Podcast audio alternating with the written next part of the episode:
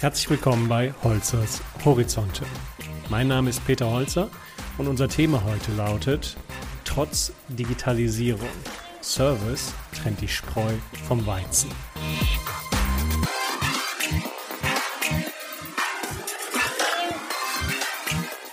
Kürzlich begleitete ich meine Mutter in eine orthopädische Klinik.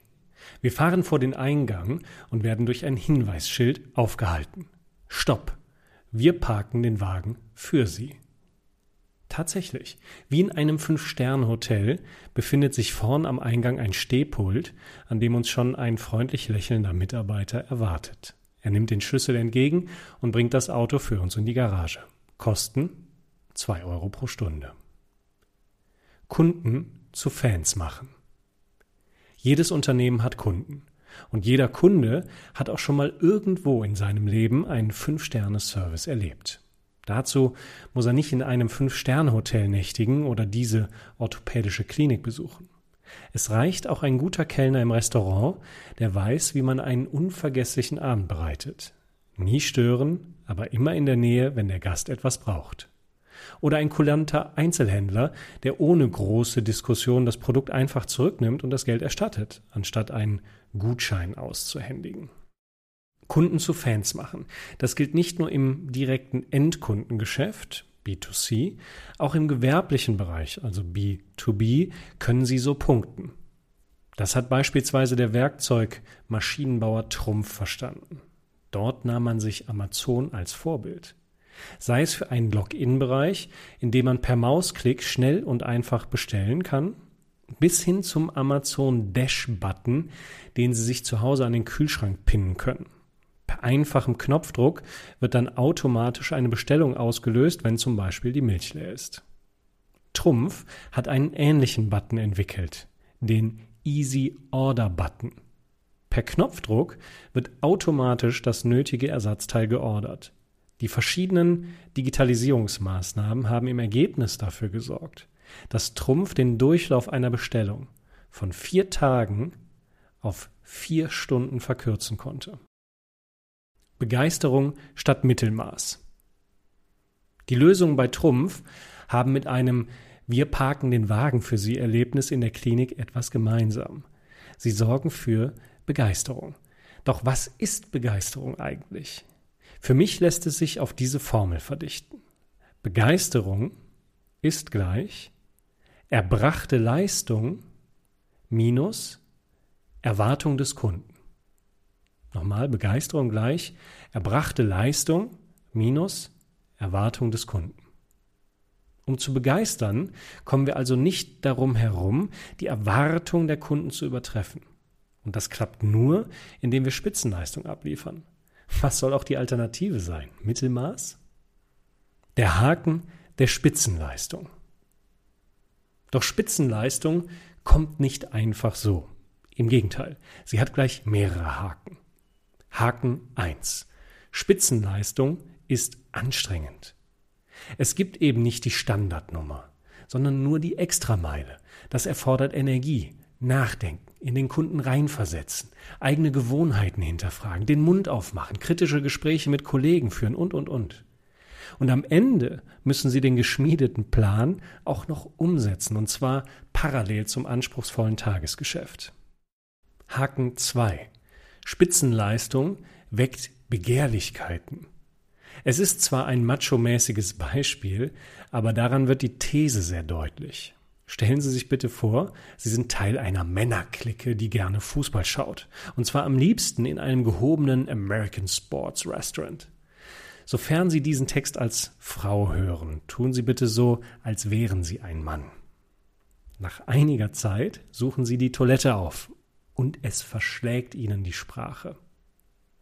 Denn erstmals erwartet Sie eine hübsche junge Dame im Vorraum, die Ihnen freundlich zulächelt und Sie begrüßt.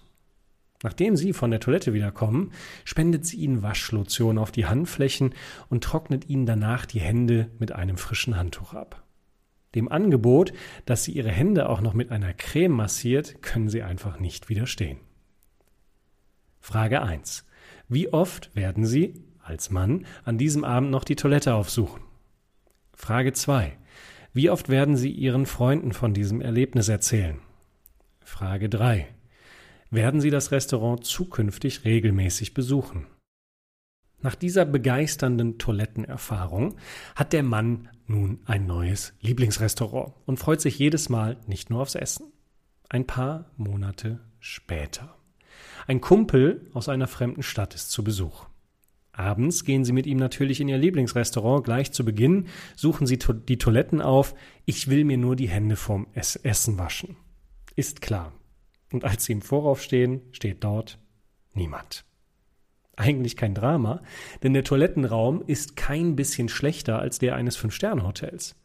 Doch der persönliche Pflegeassistent, der sie beim letzten Male begeistert hat, hat nun eine Erwartung in ihnen geweckt. Sie hatten ihn bis zur ersten Begegnung zwar nie vermisst, doch nachdem sie es ein paar Mal erlebt haben, ist die Begeisterung zum neuen Anspruch geworden. Da dieser nun nicht mehr erfüllt wird, wurde die Begeisterungsidee zur Ärgerniskeule und sie sind von der Toilette und dem Restaurant völlig enttäuscht. Heißt, wenn Sie es schaffen, Ihre Kunde mit einem neuen Service zu begeistern, mit dem er bis dato gar nicht gerechnet hat, wird er genau diese Extrameile von Ihnen in Zukunft als neuen, normalen Standard erwarten. Da auch andere Firmen und andere Branchen ständig ihren Service verbessern, steigen die Erwartungen selbst dann, wenn Sie in Ihrem Unternehmen noch gar nichts verbessert haben. Kunden übertragen ihre Erfahrung nämlich gerne von einer Branche auf die andere. Ich nenne dies die Verbesserungsfalle. Doch diese beiden Haken sollen keine Ausrede sein. Im Gegenteil.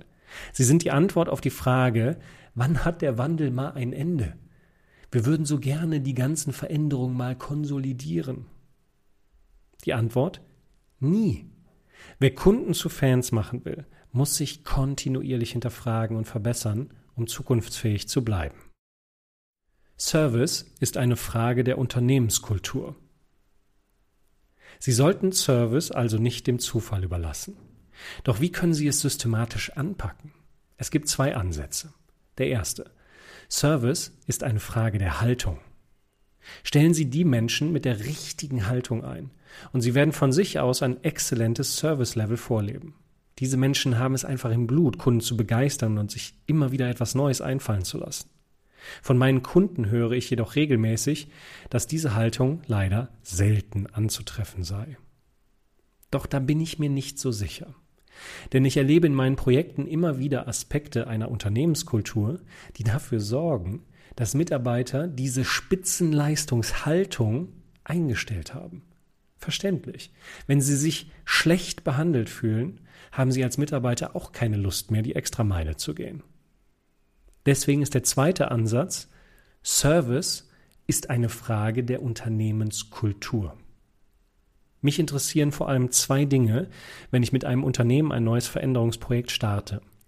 Wie gehen Führungskräfte und Mitarbeiter miteinander und untereinander um? Und was wird durch die bestehende Unternehmenskultur verstärkt? Unternehmenskultur ist zwar vermeintlich weicher Kram, aber er beeinflusst das Verhalten der Menschen.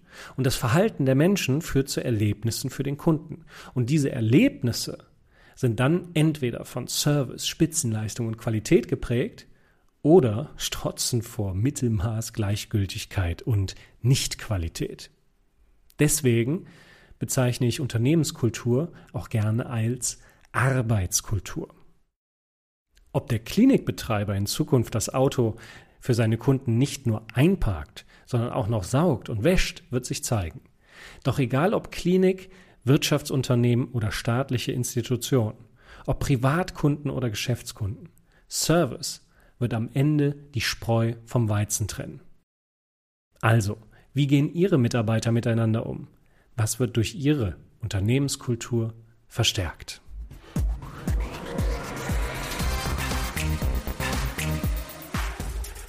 Das waren Holzers Horizonte. Wenn Sie gerne mehr erfahren möchten, habe ich noch zwei Tipps für Sie. Das erste, meine Homepage www.peterholzer.com. Dort finden Sie Texte, Videos und noch einiges mehr.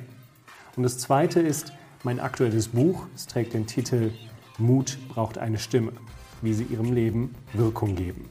Das finden Sie überall im Buchhandel. Lesen Sie doch mal rein. Bis dahin, bleiben Sie gesund.